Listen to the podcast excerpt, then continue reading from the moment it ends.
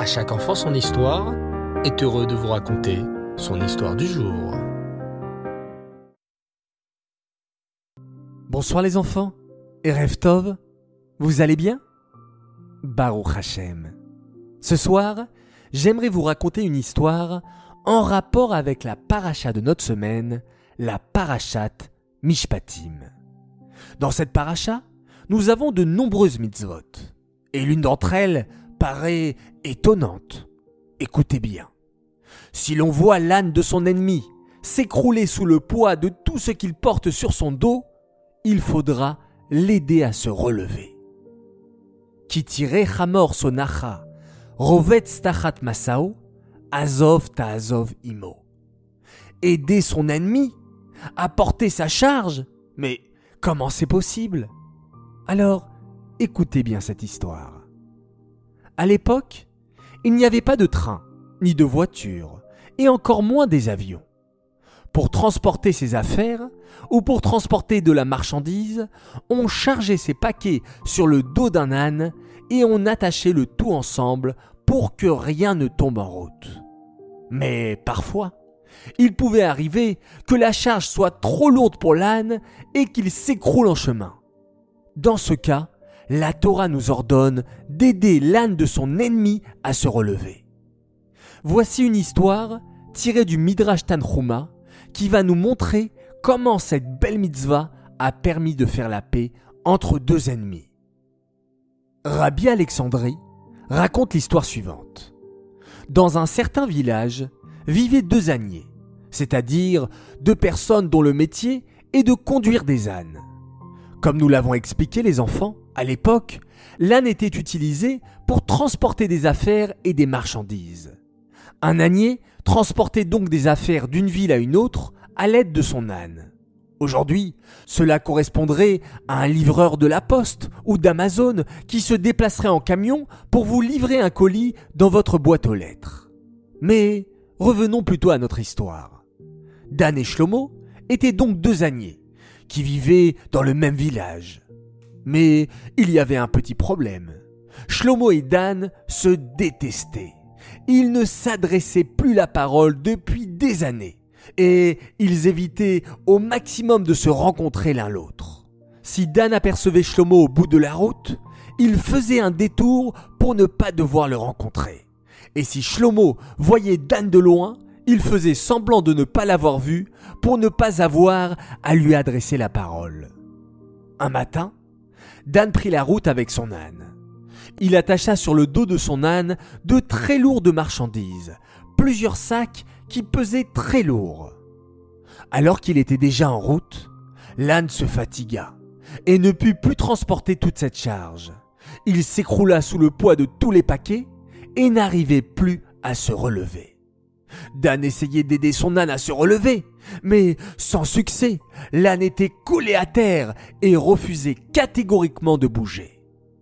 Sans savoir que faire, Dan se mit debout près de son âne et commença à scruter la route au loin. Mais il n'y avait personne, ni à droite, ni à gauche, ni devant, ni derrière. La route était déserte. Soudain, il aperçut au loin un homme marcher avec son âne à côté de lui. Lorsque l'homme s'approcha un peu, Dan se rendit compte qu'il s'agissait de Shlomo, son pire ennemi depuis toujours. De son côté, Shlomo avait remarqué que Dan était coincé avec son âne qui était écroulé à terre sous le poids de tous les paquets qu'il transportait sur le dos. Au début, il pensa Ah Mais c'est Dan que je vois Mon pire ennemi, je vois que son âne refuse de se relever. Bien fait pour lui, il va passer toute la journée ainsi, coincé avec son âne. Shlomo continua son chemin et fit semblant de ne pas avoir vu Dan et son âne immobilisés sur la route. Mais, quelques instants plus tard, Shlomo se reprit. Oh, mais je me souviens maintenant que la Torah nous ordonne, dans un cas pareil, d'aider l'âne de son ennemi à se relever.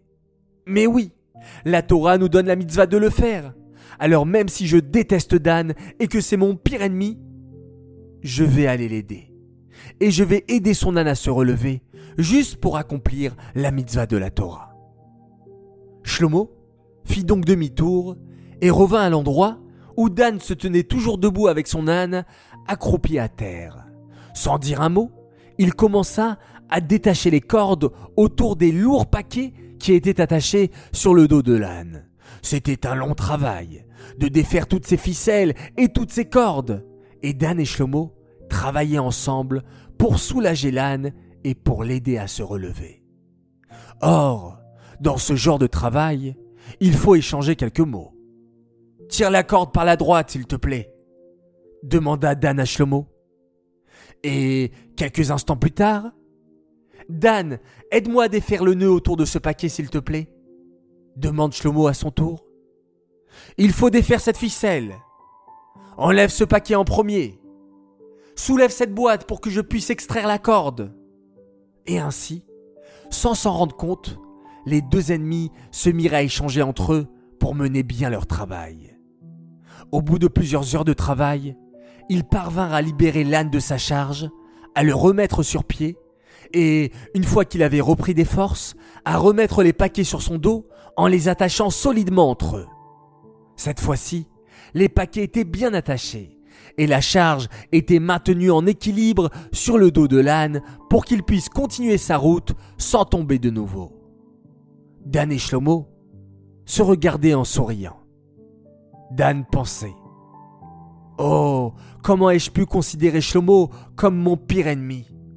Il a eu pitié de moi et est venu m'aider. Et grâce à lui, j'ai pu relever mon âne et continuer ma route. Shlomo, quant à lui, se disait Après tout, Dan n'est pas si méchant que ça. Je viens de passer plusieurs heures avec lui et il est même très sympathique.